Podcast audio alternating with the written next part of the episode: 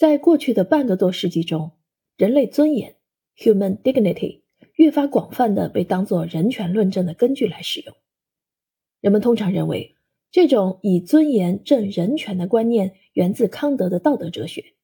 因为他主张人类作为理性存在者具有一种内在价值，以及尊严。然而，本书的作者注意到，当代学者通常把尊严理解为一种特殊的价值属性。通过一个词源学的考证，作者概括了历史上思维和使用尊严概念的三种范式，即贵族范式、传统范式与当代范式。其中前两种范式都把尊严理解为拥有较高的地位，而不是一种特殊的价值属性。然后，作者指出，在康德的几乎全部著作中，他都只在前两种范式中使用“尊严”一词。康德既没有使用过当代意义上的尊严概念，也没有把它当作人权论证的根据来使用，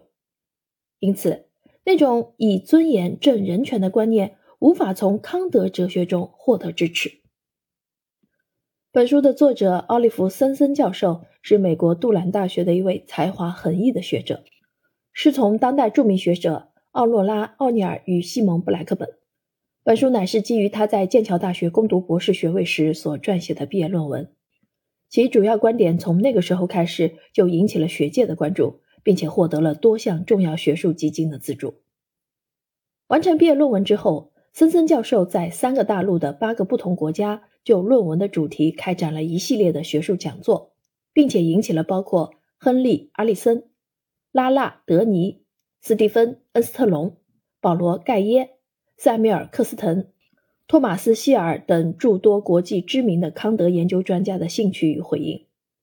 后来又经过进一步的修正与扩充，才有了这一本精炼而厚重的著作。